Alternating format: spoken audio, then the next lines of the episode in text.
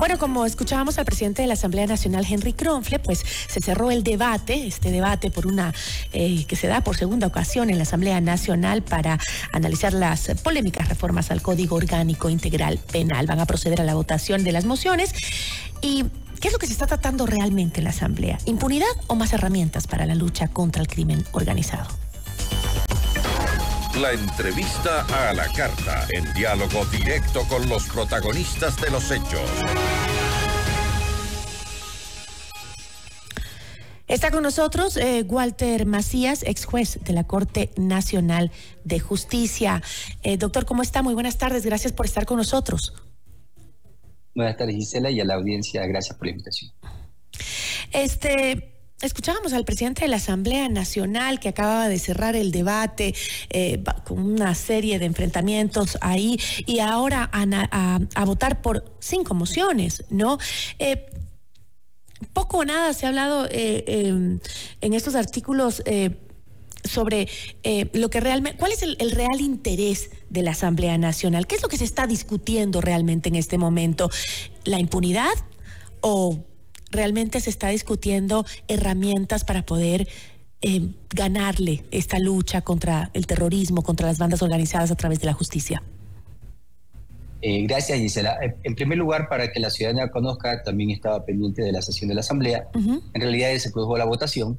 la moción del asambleísta Fernando Cedeño no obtuvo los votos necesarios, ni la votación de la primera faceta del primer bloque, ni el segundo bloque. Esa moción ya quedó eh, sin efecto, fue desechada y eh, luego de esto se retiró esa bancada, ¿verdad?, eh, mayoritaria de la Asamblea y no pudieron continuar con la sesión para tratar la nueva moción que se proponía para tratar cuatro bloques, en cuatro bloques las propuestas de reforma y se suspende la sesión.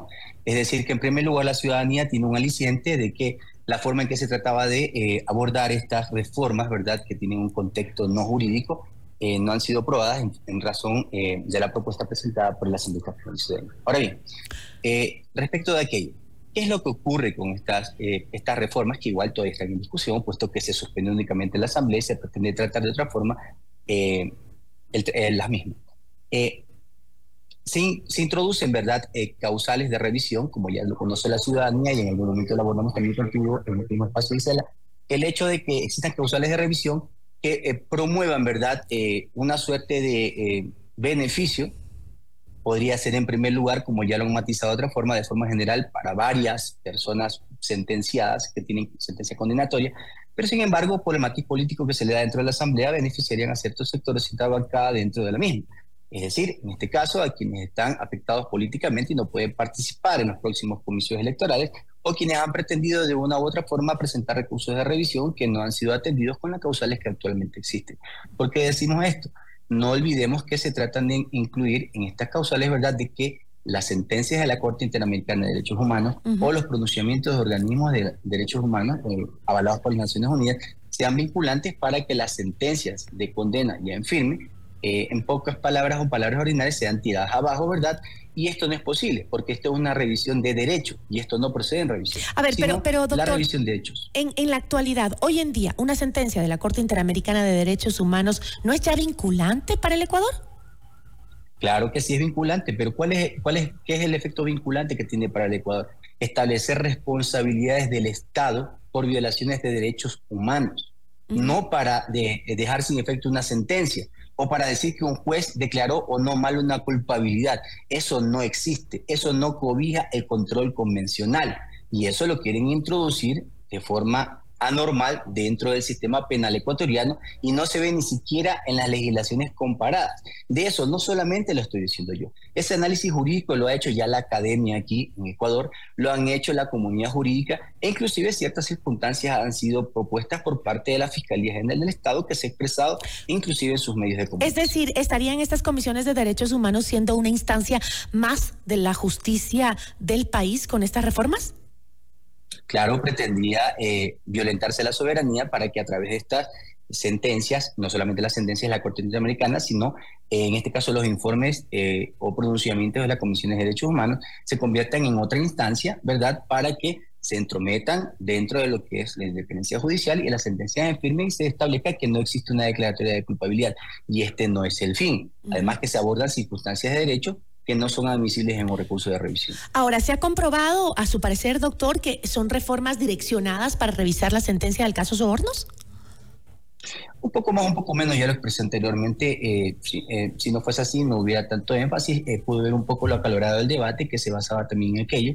Se indicaba que no tendría esta inferencia, ¿verdad? Sin embargo, se miente un poco el país cuando se indica de que la, la, reforma al artículo 658 del COI aditivando, ¿verdad?, estas causales de revisión, eh, sería para beneficiar a cualquier ciudadano, lo cual no es cierto, porque recordemos que hay una disposición general única dentro de este paquete eh, del proyecto de reformas que manifiesta que de oficio, eso tampoco no existe, deben proceder los jueces de la Corte Nacional a la revisión de las sentencias para hacer vinculante, ¿verdad?, estas sentencias de la Corte Interamericana o los informes de las comisiones de derechos humanos.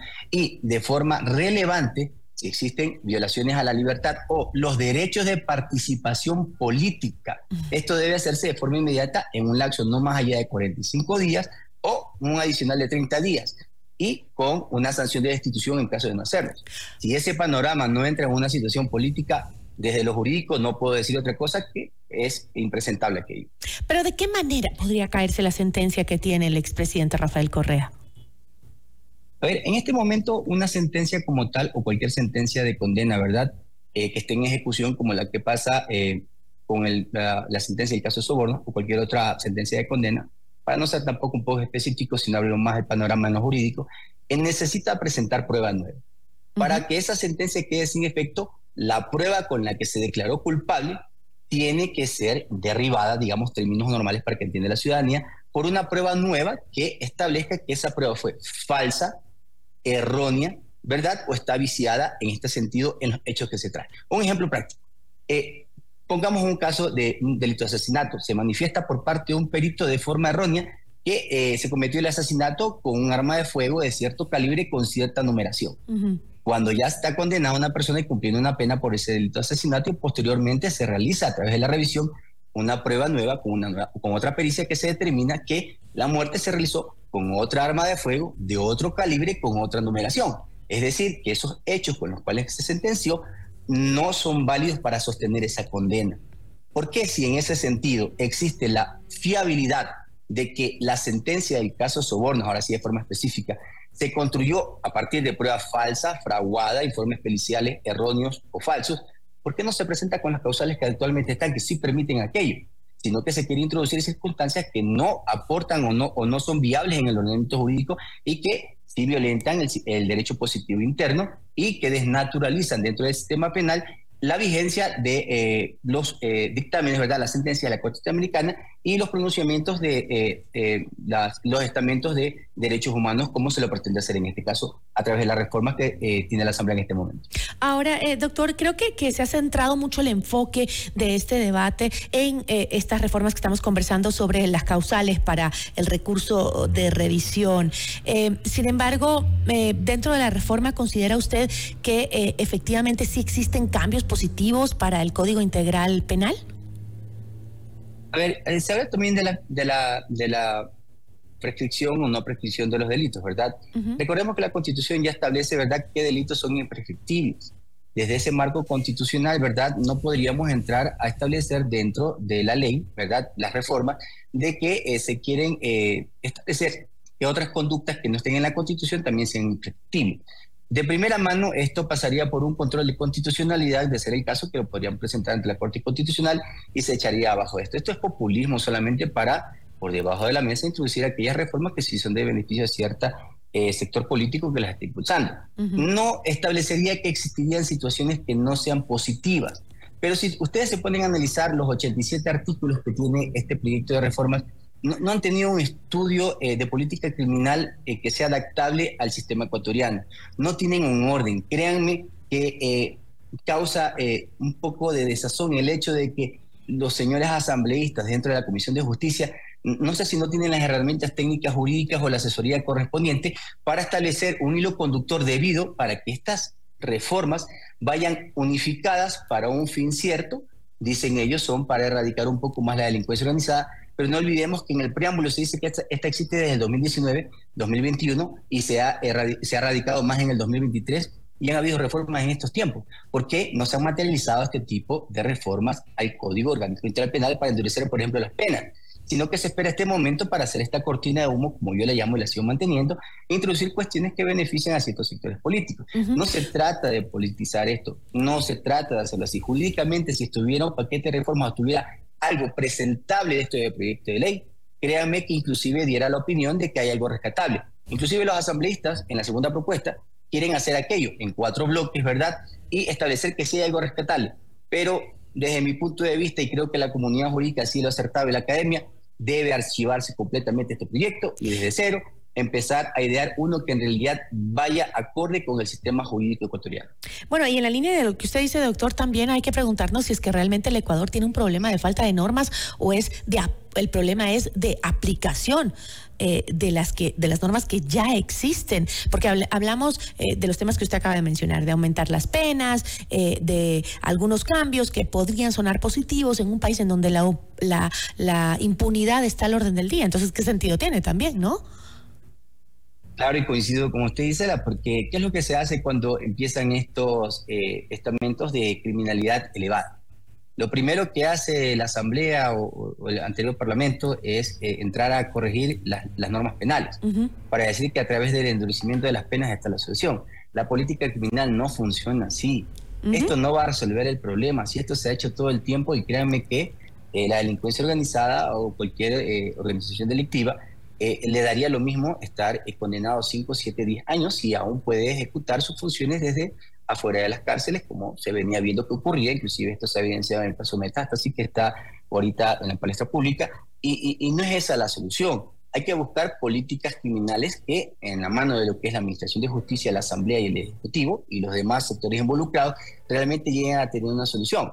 Pero no solamente abordar esto de que cada vez que existen estos problemas, reformar la ley no es una solución. Y eso ya lo ha vivido el país desde hace muchos años. Desde que está vigente el COI, desde agosto del 2014, créanme que se ha reformado, si no son cinco a siete veces, creo que no me falla la memoria, no ha existido solución y la aplicación de la norma existente debería ser adecuado. Sin embargo, como hemos visto, algunos jueces y juezas, y lamentándolo mucho porque yo dejé de ser juez, pero tengo que decirlo, desnaturalizan el accionar y la aplicación de las. Y además que entiendo que las eh, estadísticas internacionales eh, nos dan muestra de que el endurecimiento de las penas nunca ha disminuido la intención del delito, ¿no? Entonces creo que no se, como usted lo dice. Sí, no, no, no ha tomado, este, no se ha tomado como un análisis realmente eh, sesudo de lo que de lo que realmente necesita el país, ¿no?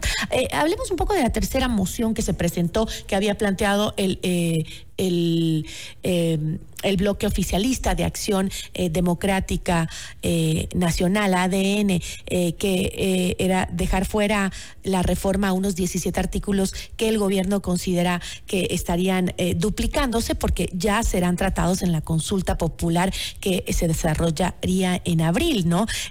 eso, eso implica que los ecuatorianos iremos a consulta popular por temas que tranquilamente podían llevarse dentro de la Asamblea Nacional.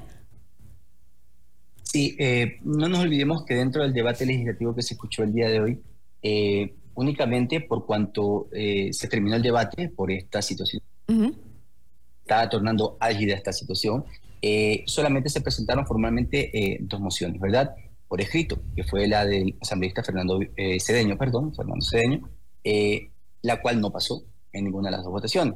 Y la segunda, que es aquella que era establecerse en cuatro bloques, aprobar el proyecto eh, de reformas, eh, excluyendo, ¿verdad?, sí, a ciertas circunstancias que pueden duplicarse en, en el proyecto, eh, en el referéndum que está por darse, propuesto por el Ejecutivo. A ver, no, no, no, más bien que existe una, una, una, duplicidad. Yo creo que lo que se encuentra aquí es que el legislativo, a través de la Comisión de Justicia, quieren traer una confrontación con el Ejecutivo que tampoco es saludable. Por eso hablaba al inicio que las políticas criminales, ¿verdad?, que deben establecerse en el país, deben ir de la mano con los estamentos que pertenecen. No se trata de ver quién gana el trofeo a, poner en, boga eh, un, mecanismo penal para reducir la delincuencia.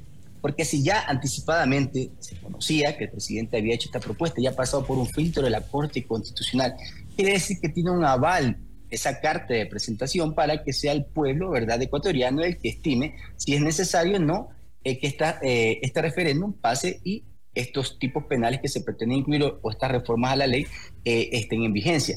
Pero eso también pasa por la Asamblea por un ejercicio de falta de cultura jurídica. Insisto, eh, creo que eh, seguimos en lo mismo, puede que exista muerte cruzada, existan periodos legislativos, uno, dos, tres, cuatro en todos estos años, yo soy un poco eh, joven como usted dice, Ela, pero creo que hemos visto que esto no cambia en las asambleas, siempre tienen pretensiones propias por las bancadas y no, no, no piensan jamás en el bienestar del país. Y creo que por ahí pasa un poco en esta pequeña discusión entre lo que es el Ejecutivo y el Legislativo y si le hace daño a la ciudadanía.